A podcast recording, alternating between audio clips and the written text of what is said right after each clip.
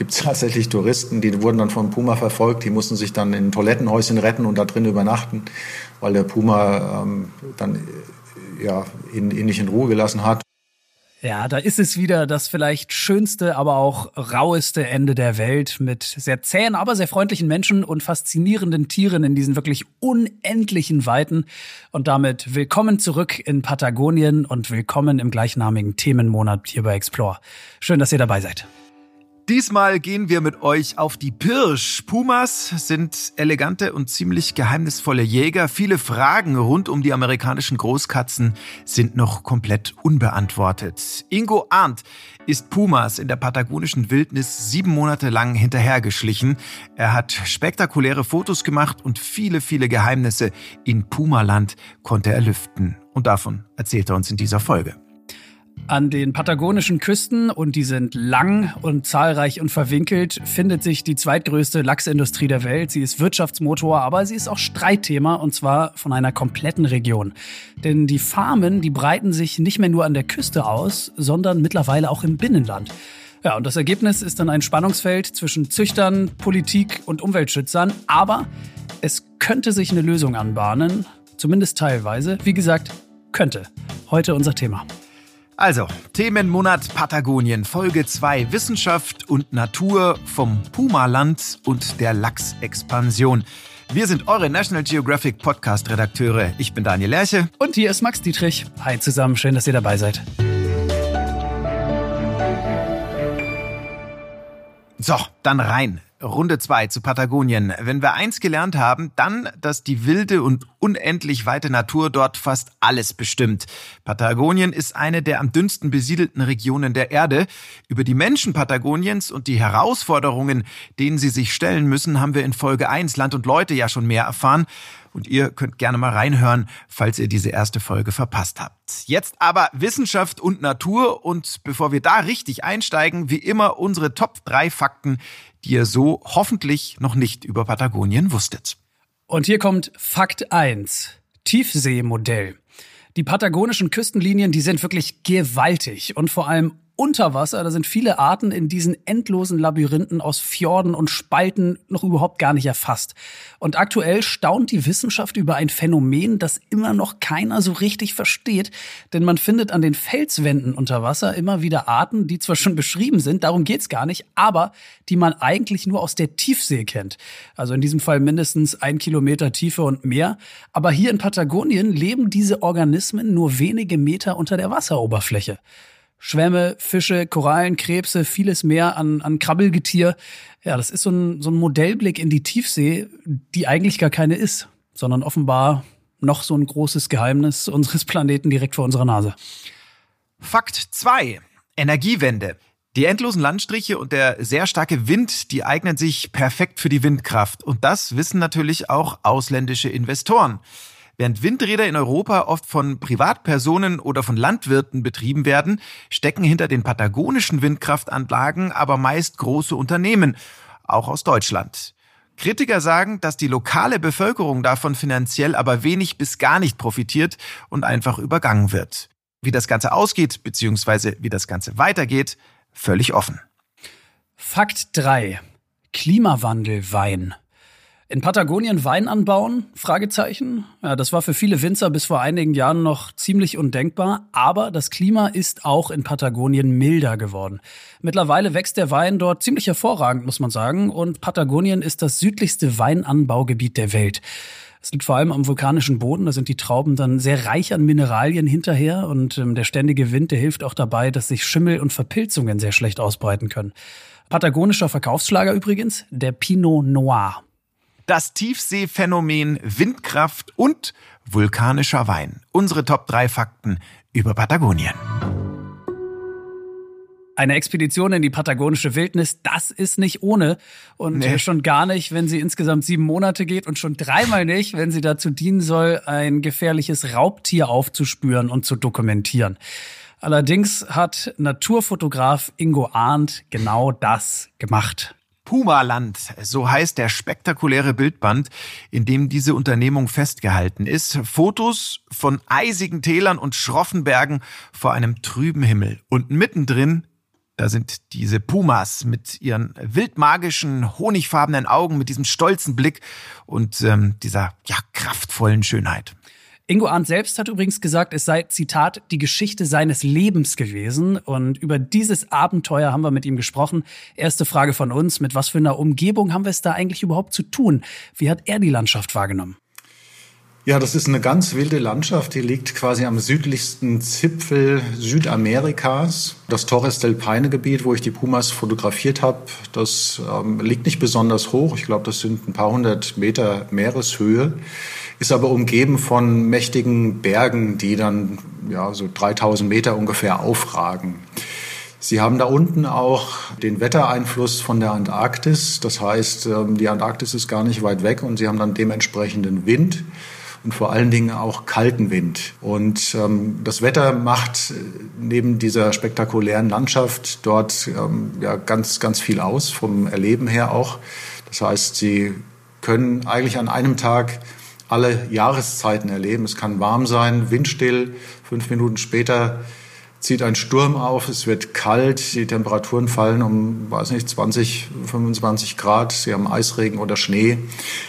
Es ist schon ähm, nicht nur optisch spektakulär, sondern auch vom Wetter her sehr spektakulär dort unten.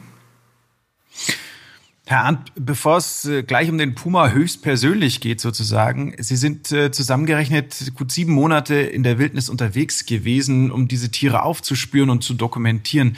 Beschreiben Sie uns doch mal Ihre Arbeitsbedingungen auf so einer Expedition, bitte. Ich war fast nie alleine unterwegs, oft mit meiner Frau, aber vor allen Dingen auch mit ähm, Fährtenlesern, die ich ähm, beauftragt habe, mit mir zu arbeiten. Das sind zwei Leute gewesen. Also ich habe drei verschiedene mit drei verschiedenen Fährtenlesern gearbeitet. Zwei von denen waren eigentlich immer mit mir unterwegs.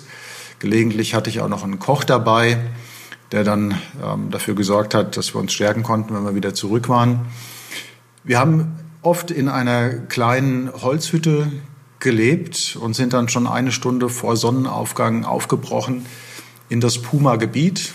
Die haben ein großes Revier, sind dann in dieses Gebiet rausgefahren, wo wir Pumas vermutet haben oder am letzten, am, am vorherigen Tag verlassen hatten. Die bewegen sich aber immer wieder und wachen auf, ähm, wandern dann mal 200, 300 Meter zu einer anderen Höhle und schlafen dann dort weiter. Das bedeutet, für einen Fotografen und seine Fährtenleser, dass man den Puma eigentlich den ganzen Tag babysitten muss. Also der muss beobachtet werden. Der, der kann nicht einfach dann morgens, wenn man ihn gefunden, gefunden hat, zurück in die Hütte fahren, sich es gut gehen lassen und dann abends wiederkommen, wenn, wenn die ähm, Aktivitätsphase beginnt, sondern man muss den ganzen Tag da bleiben und gucken, dass der Puma sich nicht wegbewegt und woanders versteckt. Und ähm, dementsprechend zeitaufwendig ist die ganze Geschichte und meistens ist es so, dass dann gegen Abend die Pumas aufwachen.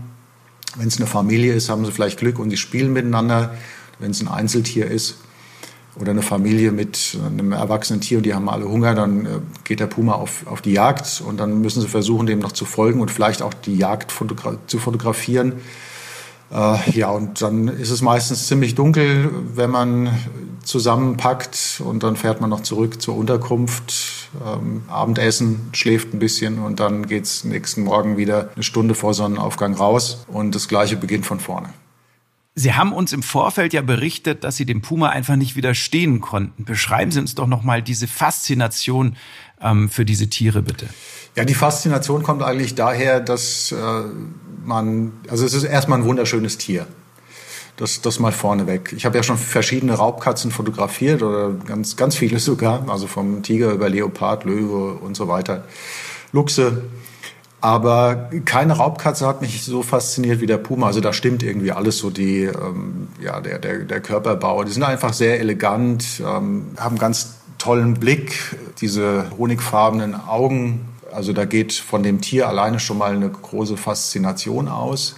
Dann kommt dazu, dass man gerade in diesem Torres del Paine Gebiet eben die Möglichkeit hat, den Pumas dann wirklich Auge in Auge gegenüberzustehen, ohne dass sie im Fahrzeug sitzen, wie sie das bei einer Afrika-Safari zum Beispiel machen würden. Also davon geht auch eine große Faszination aus, dass sie wirklich den, den Tieren gegenüberstehen. Sie haben auch keine Chance zu entkommen. Es ist ein gefährliches Raubtier, man muss da vorsichtig sein.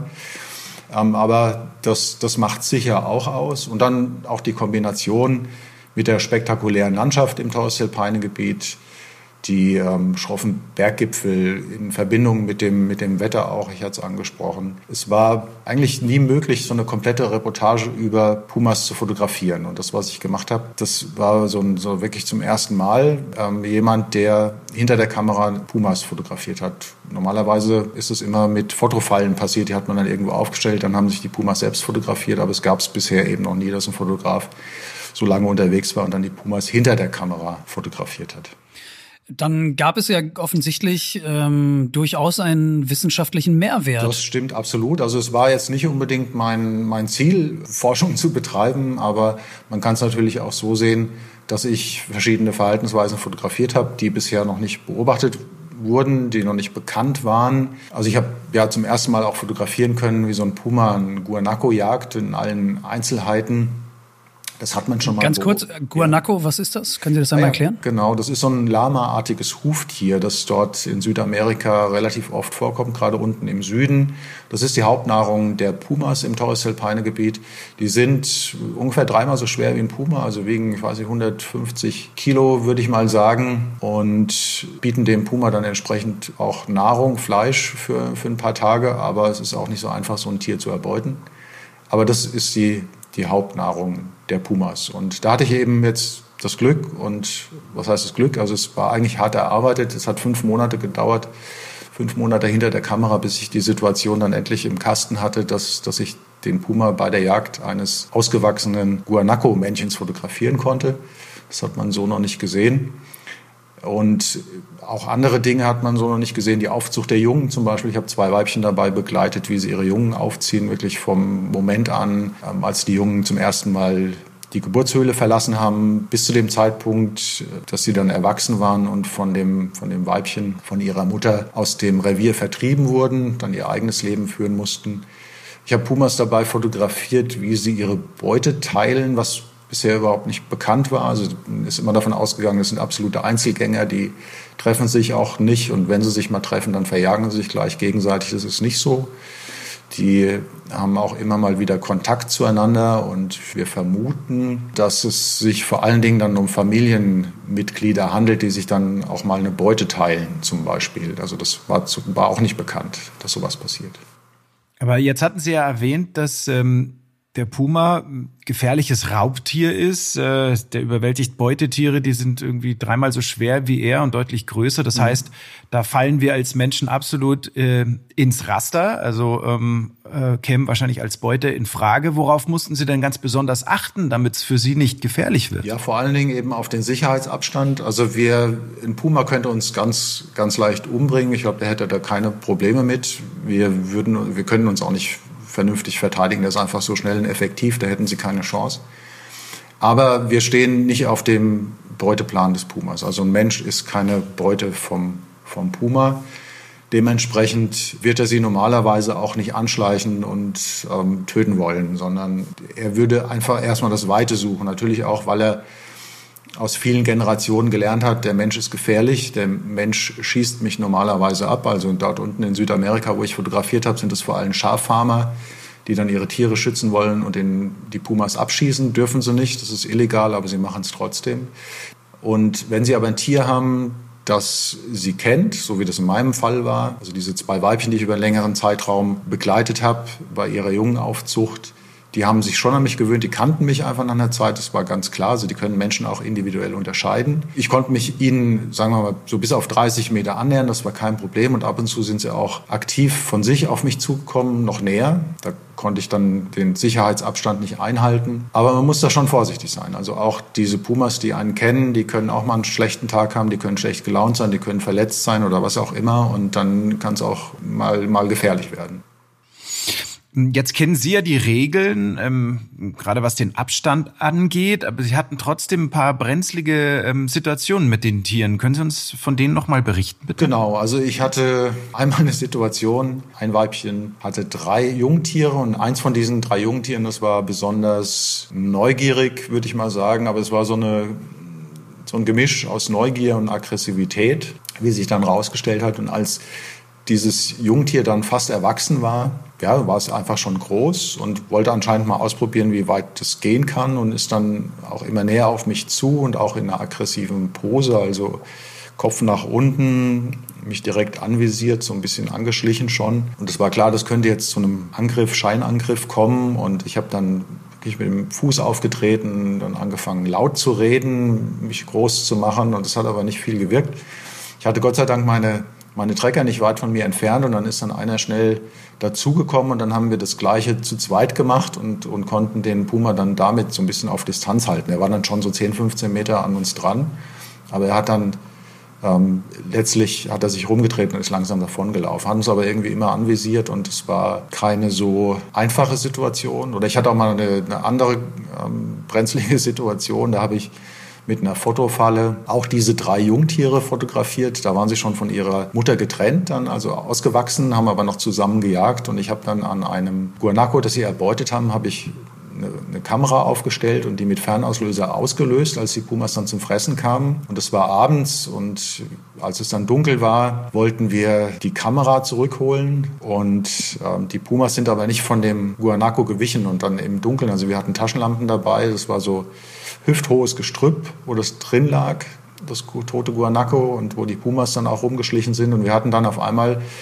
im Dunkeln mit Taschenlampe in der Hand drei ausgewachsene Pumas um uns rum ähm, ei, ei, ja, um uns rum, die, die uns ähm, angeschlichen haben, die ihr Guanaco da irgendwie nicht uns überlassen wollten. Die hatten wahrscheinlich Angst, wir wollen sie ihnen wegnehmen oder was. Und dann haben wir aber relativ schnell einen Rückzieher gemacht. Also als wir gemerkt haben, die gehen da nicht weg, sind wir dann auch abgehauen und dann mit dem Auto über Umwege rangefahren und haben dann nur die Türenspalt aufgemacht, schnell die Kamera und die Blitze reingeholt und wieder weggefahren. Die Pumas sind dann auch, als wir im Auto da waren, nicht von dem Guanaco gewichen. Also die haben sich auch trotz Fernlicht und was auch immer, die haben sich nicht erschrecken lassen. Die haben da eher Guanaco verteidigen wollen weil Sie gerade von den Charakteren der Tiere gesprochen haben. Ähm, können Sie ein paar Wesenszüge ähm, beschreiben, vielleicht auch, ähm, wo sich einzelne Pumas äh, komplett unterscheiden in ihrem Wesen, in ihrem Charakter, in ihrer Persönlichkeit? Ja, also da gibt's ähm, ganz, ganz viele Facetten. Also ich würde sagen, das ist fast wie bei uns Menschen auch. Also ich habe äh, Tiere beobachtet, die waren super scheu, die haben einen gemieden, die hatten wahrscheinlich auch schlechte Erfahrungen mit Menschen gesammelt, andere, die waren dann relativ zugänglich. Ich hatte dann tatsächlich auch ganz intime Situationen mit diesem, mit diesem Jungtier, also wenn man so nennen kann. Das ist eben auch auf mich zugekommen, hat sich dann zehn Meter vor mich hingelegt, ähm, hat geschlafen, es ist ein riesen Vertrauensbeweis natürlich gewesen, weil ein Puma würde sowas normalerweise nie machen. Wir haben uns einfach gekannt. Das Tier hat mir vertraut, weil es mich ja schon auch von, von den ersten Schritten an kannte. Und hat sich dann vor mir zum Schlafen hingelegt. Wir Naturfotografen sagen eigentlich, wenn, wenn ein Tier vor einem einschläft, dann ist das, das das Beste, was passieren kann eigentlich, weil das ist ein Vertrauensbeweis, dass das Tier keine, keine Scheu hat, einem vertraut, äh, man, man nicht gestört hat als Naturfotograf. Das ist ja eigentlich oder sollte eigentlich immer das Anliegen eines Naturfotografen sein. Also, Herr Arndt, Sie sind hier der Puma-Experte, ähm, nicht äh, Daniel und ich, aber für mich klingt das teilweise auch nach einer relativ gefährlichen Routine, ja? Also Sie haben uns ja nun gerade auch erzählt, mhm. ähm, in der kompletten Dunkelheit im hüfthohen Gras äh, sich durch arbeiten und äh, mhm. äh, wissen, okay, hier sind irgendwo Pumas und ich mhm. sehe sie nicht und ich höre sie nicht. Also ich meine, das sind ja ähm, auch Horrorszenarien, sorry für den Vergleich, die man mhm. ja auch aus Jurassic Park äh, zum Beispiel kennt. Da, da zieht sich einem ja alles zusammen. Also mhm. ich glaube, das sind ja schon die Momente, in denen man nochmal merkt, dass man sich nie in Sicherheit wiegen darf, wenn man das Revier mit solchen Tieren in Anführungszeichen teilt, mhm. oder? Ja, genau. Ich glaube, das ist der größte Fehler, den man machen kann, dass man sich ähm, wirklich in Sicherheit wiegt, sagt, naja gut, ich habe jetzt die Pumas schon so lange begleitet, die tun mir nichts. Ähm, auch die Tiere, die mir dann letztendlich vertraut haben nach einiger Zeit, habe ich immer, bin ich immer sehr vorsichtig gewesen und mir werden oft solche Fragen gestellt, was ist denn das gefährlichste Erlebnis, das du mit Tieren hattest beim Fotografieren? Und natürlich gab es einige brenzliche Situationen, aber ich bin jetzt keiner, der stolz darauf ist, wie viel Mal er gerade so noch davon gekommen ist. Also ich, es gibt Kollegen aus USA, die prahlen dann damit, wie oft sie vom Nashorn angegriffen wurden oder vom Jaguar fast getötet wurden. Ähm, ich, ich glaube, entweder sind sie zu unvorsichtig oder die Tiere mögen die nicht. Ich bin eigentlich stolz darauf, dass, dass ich sagen kann, ich habe keine wirklich lebensbedrohliche Situation erlebt mit Tieren und vielleicht war ich dann, habe ich dann auch weniger Fehler gemacht. Und ähm, da bin ich eher stolz darauf, dass, dass ich nicht fast ums Leben gekommen wäre. Aber was wir konstatieren können, äh, ist, die steigenden Touristenzahlen sind da. Also der Touristenzustrom in Patagonien ähm, ging, bis Corona losging, ungebrochen weiter und dadurch gibt es eben auch immer mehr Zusammenstöße von Mensch mhm. und Puma. Ähm, Sie sind ja nun in der Region immer noch sehr, sehr gut vernetzt und ähm, Sie haben mir im Vorfeld berichtet, dass es eigentlich schon so ist, dass da alle auf einen tödlichen Unfall warten. Ja, also man wäre schockiert, aber man wäre nicht mhm. überrascht.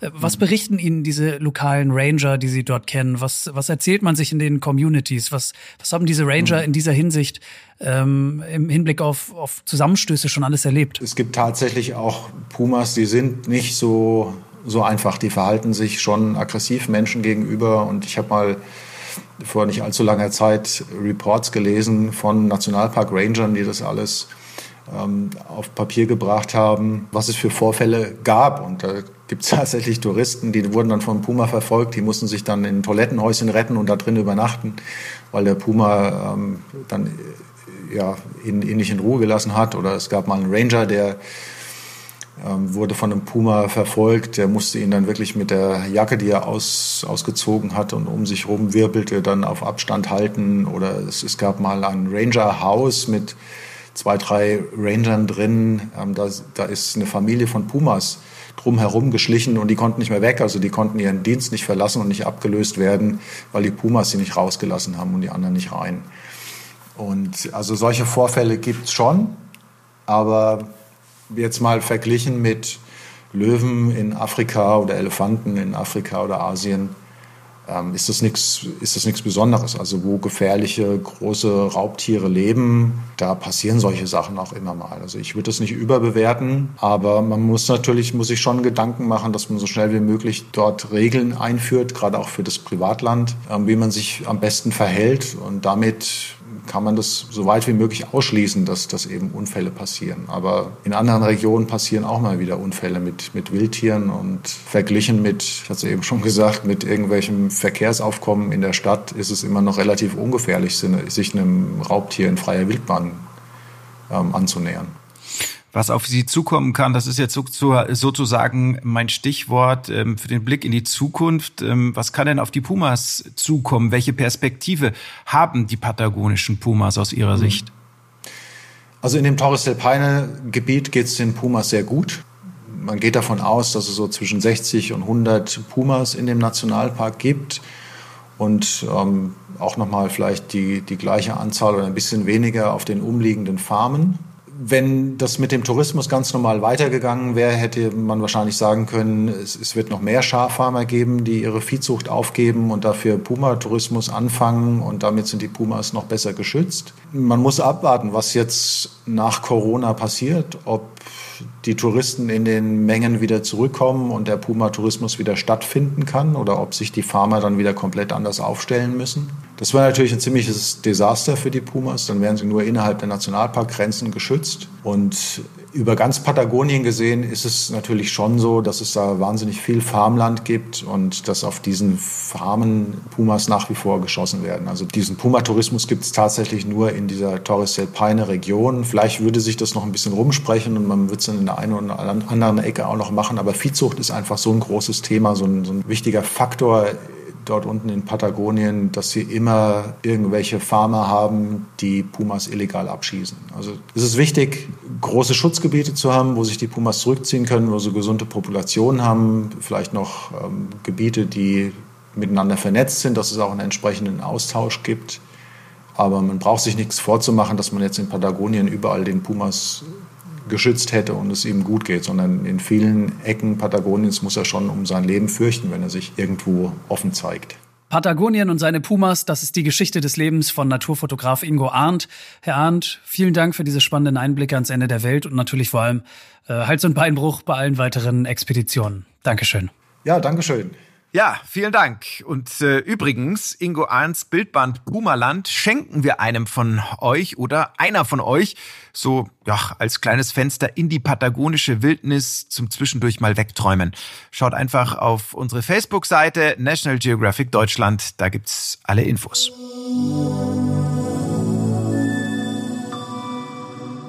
Ihr seid mittendrin in Explore, dem National Geographic Podcast. Es gibt vermutlich nur ein Tier in Patagonien, an dem das Interesse noch größer ist als am Puma, und das ist der Lachs. Und mit ihm eine komplette Industrie. Chile ist nach Norwegen der zweitgrößte Lachsproduzent der Welt. Tausende Lachsfarmen gibt es mittlerweile, viele davon auch in Patagonien. Und exportiert wird in die ganze Welt, natürlich auch zu uns nach Europa. Ungefähr 60.000 Menschen arbeiten in der chilenischen Lachsproduktion. Der Fisch ist also auch hier absolutes Alltagsprodukt geworden. Mhm. Ihr könnt euch vorstellen, wie viel Druck in so einem Milliardengeschäft auf dem Kessel ist. Also die Umwelt ja, ächzt unter der Belastung. Gleichzeitig profiliert sich die chilenische Regierung natürlich mit den sensationellen Exportzahlen. Und mittendrin versuchen diese Lachsfarmer irgendwie an irgendeiner Stelle ihren Platz in dieser Gemengelage zu finden. Aber es gibt ganz aktuell zwei entscheidende Entwicklungen in dieser Geschichte und deshalb möchten wir heute darüber sprechen. Erstens breiten sich diese Lachsfarmen nicht mehr nur im Meer aus, sondern auch immer mehr im Inland, das heißt in den Seen und Flüssen. Und zweitens steht Patagonien vor einer möglichen großen Zäsur im Lachsbusiness, denn demnächst stimmt Chile in einem Referendum über eine neue Verfassung ab und das Ergebnis, das könnte tatsächlich vieles verändern, auch und vor allem im Lachsbusiness. Also, es wird Zeit für einen aktuellen Überblick und dabei hilft uns dieser Experte hier. Also, mein Name ist Jorge Nimtsch. Ich bin Akademiker in der Universidad Austral de Chile. Ich wohne in Valdivia im Norden von Patagonien und arbeite an der Universität als Limnologe. Max, die äh, patagonische Lachsindustrie, das war ja dein großes Recherchethema mhm. in diesem Monat. Ja. Ähm, und ich bin sehr, sehr gespannt auf deine Berichte, weil Lachs äh, liegt ja weiterhin regelmäßig bei vielen Menschen auf dem Teller. Vielleicht vorweg aber noch ein, zwei Worte mehr zu Dr. Nimtsch. Gerne. Ähm, Limnologe, vielleicht erklären wir das einmal. Äh, mhm. Limnologe, das ist ein Wissenschaftler für Binnengewässer. Er ist Deutsch-Chilene, der Herr Nimtsch, und seit Jahren auf den patagonischen Lachsfarmen unterwegs. Der forscht quasi direkt vor seiner Haustür, berät auch die chilenische Regierung. Wirklich so ein ganz spannender Kerl, finde ich, weil äh, mhm. der trägt sein Herz auf der Zunge, der nimmt kein Blatt vor den Mund, ist aber, und das war wichtig, auch und vor allem in diesem Zusammenhang, finde ich, ähm, trotzdem ein unabhängiger Experte vor Ort, ne? Aber es klingt ja schon so, als würde er eben auf gewisse Weise schon auch immer zwischen den Stühlen stehen, also so äh, zwischen Regierung, Lachsindustrie und, und den Umweltschützern. Ist das so? Ja, ja, klar, das ist so. Aber ich, also, so ist zumindest meine Auffassung von seiner Position. Das ist ja auch sein Job. Ja, ich versuche halt Datengrundlagen zu schaffen, um dem Staat zu zeigen, dass äh, er sich hier und dort verbessern muss. Und auf der anderen Seite zeige ich den Fischfarmern sozusagen, ihr macht das und das und ihr müsst diese Prozesse verbessern, damit die Natur sozusagen weiterhin äh, gut leben kann. Ne? Ich bin wie ein Ping-Pong-Ball sozusagen ein bisschen, also hin und her, aber immer mit dem, mit dem letzten Blick auf die Natur, weil das ist, was mich motiviert. Ich bin Limnologe und möchte, dass alle limnischen Ökosysteme erhalten bleiben. Und da hat Dr. Nimtsch einiges zu tun, denn aufgehört, Lachse kommen in Patagonien und übrigens auf der kompletten Südhalbkugel, zumindest auf natürliche Weise, überhaupt gar nicht vor. Wie jetzt? War auch neu für mich tatsächlich. Offenbar mhm. geht es dir auch so. Ich bin erleichtert. Ähm, es war der erste ja, große absolut. Aha-Effekt in dieser Geschichte, nennen wir es mal so. Es kamen halt ähm, Leute aus USA, England, Europa, sagen wir mal so, und die haben so schöne Flüsse gesehen hier in Patagonien und haben gesagt, hier kann man doch super doll Lachs fangen. Aber es gab keine Lachse. So kam es dazu, dass ähm, einige Angelsportler sozusagen sich dafür eingesetzt haben, dass Lachse hier eingeführt worden sind. Okay, äh, habe ich jetzt auch wieder zum ersten Mal gehört und hört sich dann für mich wieder so klassisch nach ja, angelsächsischem Kulturimperialismus äh, an. Naja. Lachse sind also eine invasive Art und gehören da eigentlich gar nicht hin, korrekt? Genau. So ist es. Sie gehören da nicht mhm. hin. Das sorgt immer wieder für Probleme. Vor allem, wenn Lachse aus den Farmen entkommen. Und äh, ja. das sind ja diese schwimmenden Netzkäfige vor der Küste, die Lachsfarmen. Mhm. Und vor zwei Jahren sind bei einem Unwetter fast eine Million Lachse ausgebüxt. Das ist dann natürlich nicht mehr nur eine kleine Lappalie. Es ist ein Problem, weil die Lachse an sich ja Karnivor sind. Sie essen Fleisch. Sie ernähren sich von anderen Fischarten, auch einheimische Fischarten vor allem. Und ähm, auf der anderen Seite fressen die anderen Fischen das Futter weg. Das heißt, die ganze Nahrungskette wird da verändert. Wir haben große Stürme und da gehen die Lachskäfige manchmal kaputt. Dadurch wurden jetzt zum Beispiel neue Regulationen eingeführt, dass die Zuchtgehege ähm, jetzt eine Qualitätssicherung bekommen müssen. Also da scheint ja wirklich einiges schief zu laufen, wie irgendwie immer, wenn es um industrialisierte Tierhaltung geht. Ganz großes Thema rund um die Lachszucht. Man hört das ja immer wieder, dass die Farmen die Umwelt komplett verdrecken. Mhm, ja, das ist so ein Klassiker, ne? Auch in der medialen ja. Berichterstattung. Ich fand es trotzdem sinnvoll, da nochmal aktuell nachzuhaken und winke mal durch an Dr. Nimtsch. Das größte Problem an diesen Lachszuchten in, in, im, im Gewässer, also im Meer, sind, dass äh, die Pellets, die Rest der Pellets und die Fäkalien halt auf dem Grund sich anlagern und die Bakterien unten das Ganze auffressen und sozusagen den Sauerstoff zerren und das produziert halt Probleme. Mhm. Und welche Probleme sind das konkret? Hat er das noch ein bisschen weiter ausgeführt? Mm, also zusammengefasst, ähm, das ist auch nicht ganz neu, aber immer noch relevant. Es entsteht halt eine giftige Lake am Meeresboden, die besteht dann aus Fäkalien, aus Futterresten, aus Chemikalien etc. Mhm. etc. Und ähm, das kann eben so weit gehen, dass komplett tote Bodenschichten entstehen. Ja, die sind lebensfeindlich, die sind sehr schwer abbaubar. Und in der Vergangenheit ist es oft so gewesen, dass diese Abfallstoffe einfach nicht abgetragen werden und diese Lachsfarmer dann mit ihrer Lachsfarm einfach ein paar Meter weitergezogen sind, äh, wo das Wasser noch sauber ist. Und das ist das natürlich ist ja höchst problematisch. Ja. Und ähnlich wie bei der Windkraft sind ja auch äh, in der Lachsindustrie viele ausländische Investoren involviert. Tragen die dann sozusagen auch eine Mitschuld? Ja, möglich. Aber laut Dr. Nimsch liegt das Kernproblem im Land ganz woanders und zwar auf einer sehr viel höheren Ebene. Wir hören mal rein. Das größte Problem sind nicht ausländische Betriebe, würde ich mal sagen, sondern ähm, die Regierung in Chile, weil sie sehr zentralisiert ist. Das heißt, die ähm, Lachszuchtunternehmen zahlen ihre Steuern in Santiago. Ja, und davon kommt nur ein Bruchteil zurück in die Region. Das ist das größte Problem. Okay, also da scheint das Sprichwort ja zu passen. Der Fisch stinkt vom Kopf, ne? Sehr treffend, ja, in der Tat.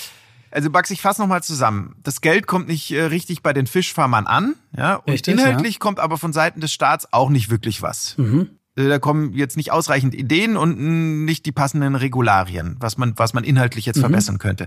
Können die Fischfarmer denn da irgendwas tun? Ja, also da passiert schon was. Ähm, bei den Erzeugern ist es oft so, dass die mittlerweile einfach selbst Ideen entwickeln und äh, da in dieser Sache vorangehen. Heutzutage ähm, haben sich die ähm, Lachsfarmer zusammengetan in einem Gremium und haben dafür gesorgt, dass ähm, jetzt sozusagen Messbojen installiert werden, damit ähm, die Lachsfarmen auch ein, eine Kontrolle über die Qualität des Wassers haben, in der sie ihre Lachse züchten. Und das wird auch von den Umweltbehörden genutzt, um jetzt Referenzwerte zu haben, um zu sehen, ob sich irgendetwas verändert hat.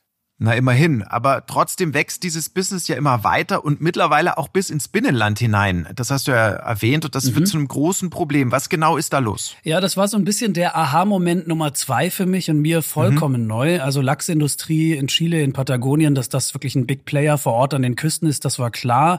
Also ja. eine Industrie, aber die ohnehin schon riesig ist, die die kompletten Küsten prägt, ja, und fast nicht viel größer sein könnte die wandert mittlerweile von der patagonischen Küste auch noch zusätzlich in die Seen, in die Flüsse, ins Binnenland hinein, weil auch da sind äh, eben neue Farmen entstanden. Es sind Hunderte, ja. Und warum? Kannst du das ein bisschen ausführen? Das hängt viel mit, äh, mit Unabhängigkeit zusammen, ja. Die Farmer mhm. möchten sich auf eine gewisse Weise unabhängig machen von verschiedenen Prozessen. Äh, wie das genau läuft, ähm, das weiß Dr. Nimtsch. Anfangs hat Chile ähm, sozusagen die ähm, die kleinen Larven, die Eier, immer importiert aus dem Ausland. Und dann haben sich die Lachsfarmer zusammengetan und haben sich gedacht, wir müssen unsere eigenen Eier produzieren. Und dadurch wurden halt immer mehr Lachsfarmen in, in natürlichen Fließgewässern äh, installiert.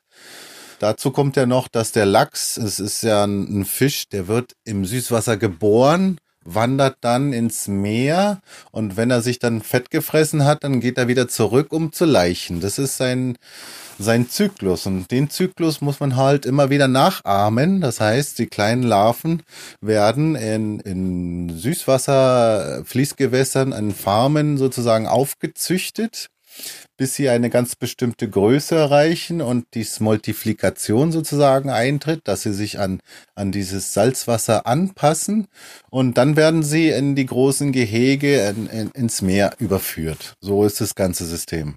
Das heißt dann also, die Verschmutzung und auch die Bakterienbelastung logischerweise, die betrifft dann nicht mehr nur die Küsten, sondern eben auch Seen und Flüsse. Korrekt. Genau, so ist es. Nicht alle Seen und Flüsse, aber viele sind davon betroffen, ja. Da muss man dann aber schon auch aufpassen, dass diese aquatischen Systeme nicht völlig kollabieren, oder? Erstens das, genau. Und zweitens macht das der Tourismusindustrie teils auch einfach große Probleme, weil ah. wenn Gewässer verdreckt sind und stinken, dann ja. äh, sind das natürlich Orte, die sich äh, logischerweise extrem schlecht verkaufen lassen. Das ist klar. Ja, da, da, da schießt man sich dann ja klassisch sozusagen ins eigene Bein. Ne? Mhm, ähm, ja. Da müssten doch dann langsam aber auch genug rote Linien überschritten sein, oder? Ich, ich finde auch von außen äh, wirkt das so und es ist schon so, dass da einige Farmer die Sache auch hier in dieser Angelegenheit äh, wieder selbst in die Hand nehmen. Der Staat hat in der Zeit, also von 2012 bis 2019, nicht geschafft, da irgendwelche Regular eine Regulation zu machen. Aber die Fischfarmer selber haben gesagt, wir gehen aus den Seen raus. Wir wollen keine Umweltprobleme verursachen. Wir gehen jetzt nur in Fischfarmen an Flüssen und auf dem Meer. Die Seen lassen wir einfach in Ruhe. Das heißt, dass die Industrie sehr proaktiv ist Probleme zu lösen, die wirklich konfliktiv sind, aber der Staat nicht hinterherkommt. Also, Dr. Nimtsch hält ja da mit der Kritik an der chilenischen Regierung nicht hinterm Berg. Welche Rolle spielt denn nun dieses Referendum, von dem du vorhin gesprochen hast? Ja, also es geht um ein Verfassungsreferendum und in dem mhm. stimmen die Chilenen darüber ab, ob das Land die alte, also die aktuelle Verfassung behält, die noch aus Zeiten der Pinochet-Diktatur stammt, oder ob es eine neue gibt und wenn ja, wie die inhaltlich aussehen soll. So, und wenn das mhm. passiert, dann wird es darin auch zentrale neue Regelungen für diese komplette Lachsindustrie geben, weil klar, sie ist wirtschaftlich einfach extrem relevant. Und ähm, die Hoffnung von Dr. Nimsch ist natürlich, dass die Behörden dann ausreichend juristische Werkzeuge bei der Hand hätten, mit denen sie dann diese verbesserten Standards mal durchsetzen könnten und auch mal selbst vorangehen und nicht immer darauf angewiesen sind, äh, den Unternehmern bei Vorschlägen, ich nenne es mal, äh, hinterherzurennen. Ja. Also finde ich übrigens auch einen sehr interessanten Aspekt, kann nur immer wieder sagen, Podcast bildet, ja, dass ähm, die immer noch die Verfassung aus Diktaturzeiten haben. Die mhm. ging ja irgendwie Anfang der 90er zu Ende. Ja. Das sind also gute 30 Jahre jetzt. Ja, tatsächlich Und, ähm, ist die aktuelle Verfassung sogar noch älter. Also die letzte Abstimmung gab sogar Anfang der 80er, also fast 40 okay. Jahre ist das alt. Ja, ja Wahnsinn. Wie, wie versucht Dr. Nimsch sich denn da jetzt einzubringen in der Sache? Also mit allen Mitteln und Wegen. Also das ist zumindest mein Eindruck. Ne? Also er wirbt, ja. er führt Gespräche mit allen Beteiligten, so gut er kann. Er spricht Empfehlungen aus. Okay. Ähm, Stell mir aber auch nicht einfach vor, oder? Da brauchst schon nee. ein, ein, enormes Durchhaltevermögen bei sowas. Absolut, ja. ja. Aber er sieht das eben auch in seiner, seiner Verantwortung und in seiner Pflicht, glaube ich, das so zu mhm. machen. Also wir halten fest, die Zahl der Lachsfarmen, die wächst weiter und damit eben auch Umweltprobleme und Verschmutzungen. Das nicht mehr nur im Meer, sondern mittlerweile eben auch, wie eben gehört, in Seen und in Flüssen. Die Regierung, die kommt mit angepassten Regularien laut Dr. Nimsch nicht richtig hinterher, verteilt aus der Sicht von vielen die großen Gewinne komplett ungerecht. Mhm. Farmer fühlen sich im Stich gelassen, sie versuchen sich selbst zu helfen. Und das muss man sich immer klar machen, ne? Das alles basierend auf einem Fisch, der ökologisch gesehen überhaupt gar nicht nach Patagonien gehört. Ne? Also was ist das für eine für eine irre Gemengelage da? Ja, also ey, wirklich kann nur nur noch mal das Adjektiv äh, gebrauchen, ist wirklich absurd. Skurril absurd. vielleicht ja, Skurril, sogar. das ja. trifft's, denke ich auch. Aber weißt ja. du, was ich auch echt irre finde? Was, wenn dieses Referendum, von dem wir gerade gesprochen haben, was, wenn das abgelehnt wird? Also was, wenn dieser Versuch scheitert? Ja, also was macht Dr. Nimtsch dann? Ähm, was macht er dann? Ja, was wohl? Weiterarbeiten, weiter Datengrundlagen machen, immer wieder zeigen, was denn die Ursachen von Problemen sind, welche Problemlösungen da sein könnten, immer wieder vorschlagen, was man besser machen könnte. Immer weiter, weiter, weiter. Irgendwann wird sich das, die, die Karte schon drehen. Irgendwann. Und dabei wünschen wir viel Glück und Erfolg. Dr. Jorge Nimsch. Er ist Limnologe an der Patagonischen Universidad Austral de Chile. Vielen Dank. Patagonien. Also was für eine irre Ecke dieses Planeten. Im Geiste stehen wir gerade mit zerzausten Haaren und im dicken Strickpulli und vielleicht noch mit äh, schlammigen Schuhen vor euch. Also das ist zumindest und mit dem Mate-Tee in der Hand. Und mit dem Mate-Tee, genau. Also ich finde, das ist so ein bisschen der Geisteszustand, äh, in den mich Patagonien versetzt hat nach den Recherchen für diesen Podcast. Ja also einmal gedanklich richtig stoßgelüftet. Ich bin ein bisschen kaputt, aber irgendwie glücklich. Wie so nach, nach einer langen Wanderung durchs Gebirge oder so. Ja, genau, so geht's mir auch. Und ich fühle irgendwie meine kalten Füße. Ich weiß nicht. Also je länger wir dieses äh, Podcast-Projekt machen, Max, desto länger wird auch die Bucketlist an Reisezielen. Mhm. Ähm, so viel steht fest. Ja. Genauso wie feststeht, äh, wenn ihr ja, nach Einsamkeit und Abenteuer sucht, ich glaube, dann wäre Patagonien bestimmt was äh, für euch. Alternativ geht doch einfach auch im nächsten Themenmonat wieder rein gedanklich mit uns auf Reisen. Max, sag mal an, äh, du steckst ja schon mitten in den Vorbereitungen. Diesmal wird's ein bisschen, ja, äh, wärmer. Yes, wir machen einen Abstecher auf die am weitesten vom Festland abgelegene Inselgruppe der Erde. Es geht nach Hawaii und yeah. die Inseln begreift man vor allem dann, wenn man ihre Kultur versteht und das Lebenselixier vieler Hawaiianer ist nun mal das Surfen, Klischee hin oder her. Und wie viel den Insulanern das bedeutet, das verrät uns einer der besten und extremsten Surfer der Welt. Sebastian Steutner heißt er, er ist bei uns zu Gast und natürlich haben wir noch einiges mehr an spannenden Geschichten für euch dabei. Dann aus Hawaii. Oh, Sebastian Steutner, das ist doch der, der die richtig dicken Dinger reitet. Das Dieser ist Big Wave der, Surfer ja, ist das, gell? So uh. 20 plus Meter. Das äh, ist das Revier von Sebastian Steutner, ja. Oh, cool. Da freue ich mich drauf. Also, danke, dass ihr diesmal dabei wart. Abonniert und bewertet diesen Podcast gerne. Da würden wir uns drüber freuen. Und ja, dann bis zum nächsten Mal auf und aus Hawaii. Aloha und bleibt gesund. Das ist das Wichtigste.